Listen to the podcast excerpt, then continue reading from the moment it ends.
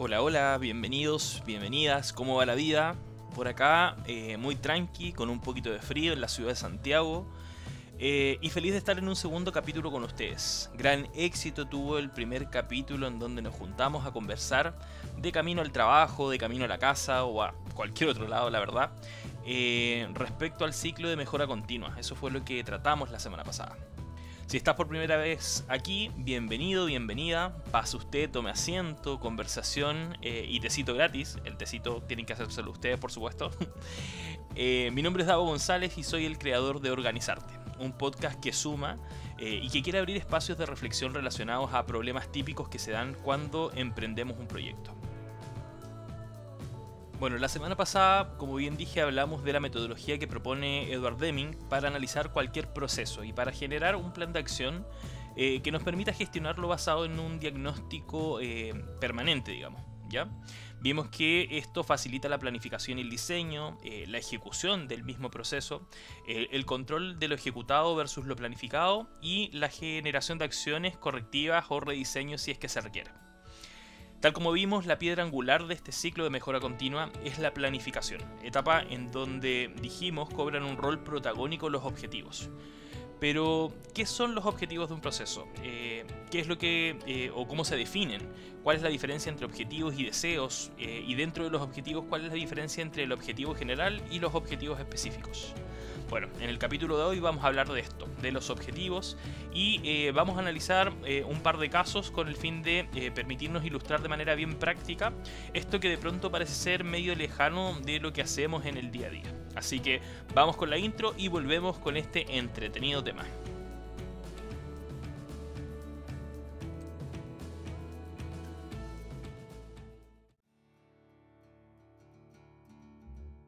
Bueno, en principio debemos decir que, en términos muy generales, eh, los objetivos son aquello que queremos alcanzar.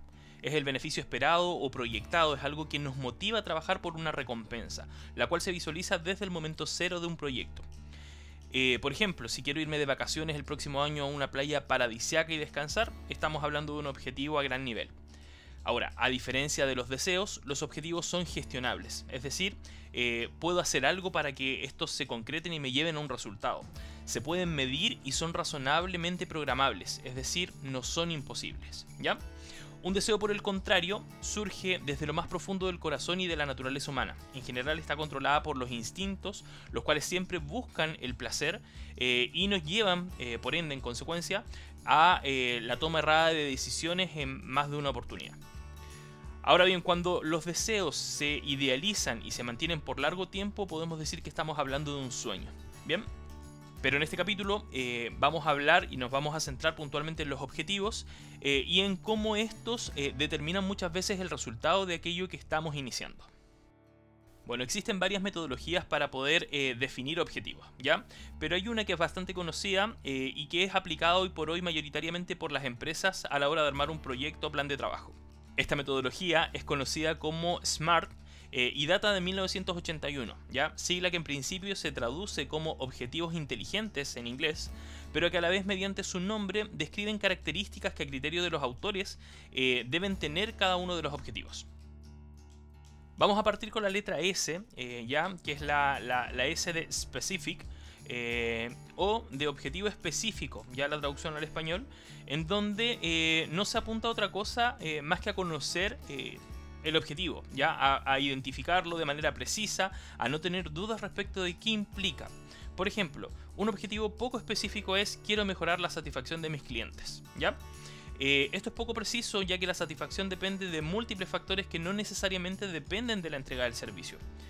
Eh, si quisiéramos ser un poquito más específicos para poder cumplir y adoptar esta metodología, podríamos decir, bueno, quiero mejorar la aplicación de los protocolos de atención y disminuir la cantidad de reclamos de mis clientes. Por ejemplo, ambas acciones eh, que deseo implementar contribuyen a un mejor grado, a un mayor grado de satisfacción en mis clientes, pero a diferencia del planteamiento anterior, estoy siendo más preciso en el planteamiento y por ende eh, en el alcance de lo que quiero lograr. Ahora, ¿cuál es el beneficio eh, de ser más específico a la hora de plantear un objetivo? Bueno, permite centrar los esfuerzos y los recursos en acciones concretas que necesito implementar para alcanzar un resultado determinado.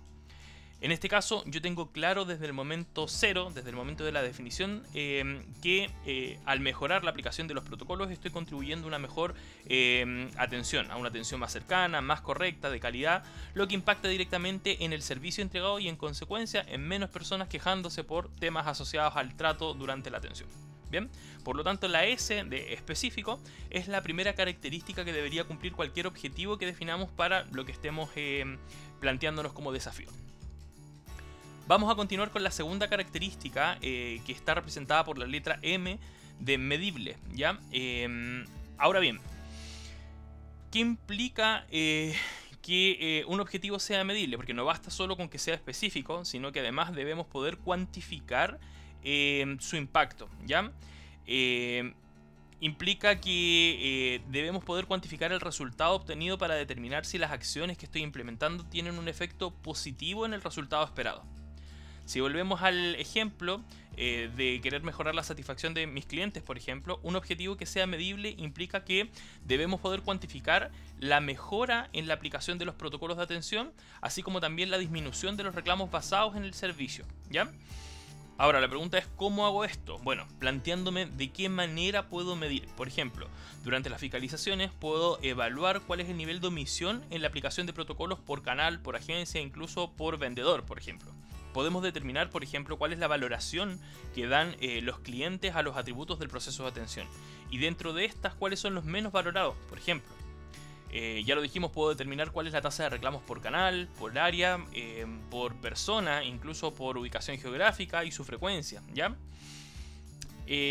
etcétera. O sea, hoy día lo interesante es que logremos preguntarnos, bueno, este objetivo que estoy planteándome, ¿cómo lo puedo medir? ¿Cómo puedo medir eh, para poder controlar más adelante, ya lo veíamos la semana pasada, eh, en donde primero planificamos y después eh, ejecutamos, pero tras la ejecución está el control. Por lo tanto, a la hora de controlar, yo voy a ir a ocupar estos indicadores de medición para ver cuál es el grado de impacto que estoy teniendo tras la aplicación de acciones para poder cumplir con estos objetivos. Ahora, llevándolo un ejemplo más simple, si nuestro objetivo específico como familia, por ejemplo, es juntar un millón de pesos para nuestras próximas vacaciones, que sea medible implica que de aquí a fin de año mensualmente debo reunir 200 mil pesos, ya porque estamos en agosto, quedan 5 meses. O que debo juntar un 20% del millón de pesos eh, mensualmente de aquí a fin de año. Bien, por lo tanto, de esa forma eh, obtengo ventajas. ¿Cuál es la ventaja de, que un objetivo sea medible? Bueno, básicamente que nos permite controlar el nivel de avance o el de impacto eh, que tengo tras la implementación de las acciones que estoy definiendo para conseguir ese resultado. Yo puedo hacer un punto de control, por ejemplo, en octubre y decir, bueno, ¿cuánto llevamos ahorrado como familia? Según lo que teníamos planteado, eran 200 mil pesos mensuales, deberíamos tener 600 mil pesos aproximadamente. Vamos bien, vamos mal, hay que ajustar. Interesante, ¿no? Siguiendo con esta metodología, eh, la siguiente letra o la siguiente característica de los objetivos SMART es la A de alcanzable, ¿ya? Y aquí antes de entrar en detalle en esta característica de los objetivos, me gustaría hacer una pausa para reflexionar respecto a qué nos pasa cuando no alcanzamos un objetivo, ¿ya? Por ejemplo, eh, y tomando el caso de las vacaciones, ¿cómo creen ustedes que se va a sentir esa familia eh, que se propuso eh, juntar un millón de pesos al cabo de cinco meses para destinarlos a las vacaciones? cuando no logran llegar ni a la mitad de lo que se plantearon como objetivo y están analizando y dicen, bueno, en realidad parece que no llegamos. Lo más probable es que se desanime, lo más probable es que se desmotive y en consecuencia el objetivo cada vez va a estar más lejos. ¿Ya? Que un objetivo sea alcanzable implica una cuota de realismo basado en la información previa que teníamos al momento de definirlo. ¿ya? Y esto es súper importante. Por ejemplo, si yo sé que los ingresos de la familia en promedio son de 800 mil pesos mensuales, y conozco además el nivel de gastos eh, de cada periodo, el cual bordea el 70, el 80% de los ingresos, podríamos concluir que decidirnos ahorrar 200 mil pesos cada mes es un tanto ambicioso y que probablemente no lo vamos a lograr, o que al menos no todos los meses lo vamos a lograr.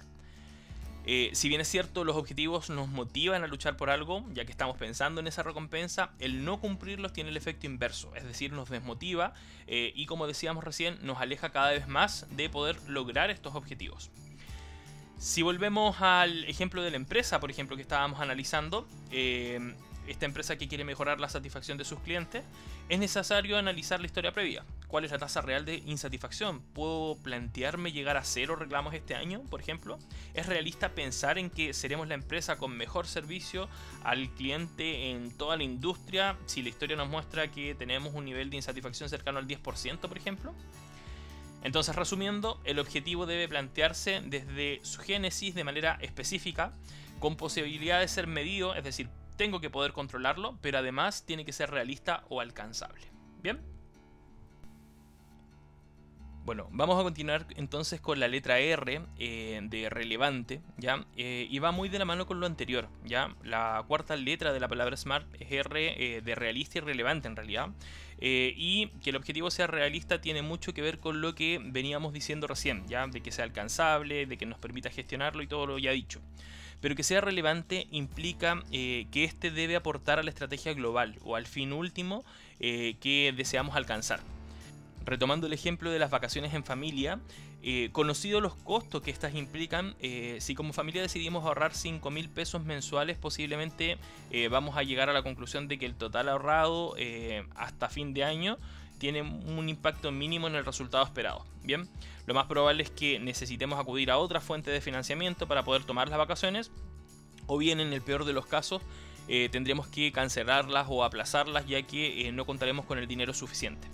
¿Ya? En este caso el objetivo parece ser irrelevante para el fin último que era irnos de vacaciones porque no está alineado eh, con eh, la necesidad que yo quiero satisfacer.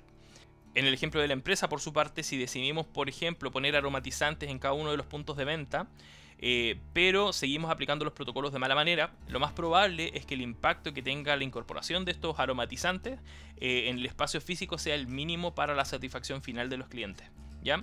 En este sentido, es bueno preguntarse al momento de definir el objetivo, bueno, ¿qué retorno voy a obtener yo tras la implementación de acciones?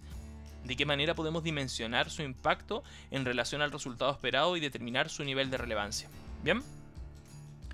Eh, y finalmente tenemos la última letra de la palabra SMART, eh, que es la letra T, que se refiere a la temporalidad, ya, o a la oportunidad del objetivo. Eh, cuando definimos un objetivo debemos ser explícitos en su temporalidad, ¿ya? Y esto no lo digo yo, lo dicen los autores que plantean esta, esta metodología para definir objetivos. Eh, ¿Y qué significa que sean temporales eh, o que se defina su temporalidad, más bien dicho? Eh, implica saber cuál es la fecha y momento a partir del cual se inicia la medición y cuál es la fecha o momento límite para evaluar su cumplimiento. ¿Ya? Que un objetivo sea posible de cumplir en un determinado periodo de tiempo también implica una cuota de realismo. ¿ya? Está muy relacionado con que sea alcanzable. Razón por la que para poder determinar la temporalidad de un objetivo va a ser necesario también acudir a la información previa existente, ¿ya? Eh, esto nos permitirá establecer plazos razonables que faciliten el cumplimiento del objetivo y que no genere un estrés adicional eh, a la persona o al equipo que tiene que eh, cumplirlo, ¿ya? Lo que va a terminar impactando en la motivación, en el desempeño y en muchos otros factores asociados al clima, por ejemplo, si estamos hablando de una empresa. Aquí es muy bueno tener presente además los distintos hitos o parámetros temporales que implican que voy a poder medir estos objetivos ¿ya? y que voy a poder controlar su desempeño. Tenemos, por ejemplo, objetivos a largo plazo, a mediano, a corto plazo, los cuales deben tener una relación jerárquica y de consistencia entre sí. Por ejemplo, si quiero llegar a fin de año, para el caso de las vacaciones, con un millón de pesos y tengo cinco meses, lo consistente sería acumular al menos el 20% mensual eh, para poder cumplir con ese objetivo. Ya hay una consistencia entre el objetivo a largo plazo, que es irme de vacaciones, acumular este millón de pesos para irme de vacaciones, y el objetivo a corto plazo, que es acumular el 20% mensual. En el caso de la empresa, eh, si quiere disminuir durante el año en un 5%, por ejemplo, los reclamos de los clientes, debe traducir esta métrica a un indicador mensual que me permita controlar y gestionar mes a mes eh, para no encontrarnos con sorpresa cuando estemos midiendo en noviembre ya terminado el año. ¿Ya? Como ves, es eh, muy distinto desear mejorar la satisfacción de los clientes a plantearse como objetivo SMART disminuir en un 5% los reclamos asociados a una mala atención en el periodo de un año partiendo desde el mes tanto. ¿ya? Es muy diferente plantearse juntar dinero eh, para las próximas vacaciones a definir un objetivo SMART e indicar, bueno, vamos a ahorrar un millón de pesos en un periodo de 5 meses acumulando un 20% mensual desde este mes.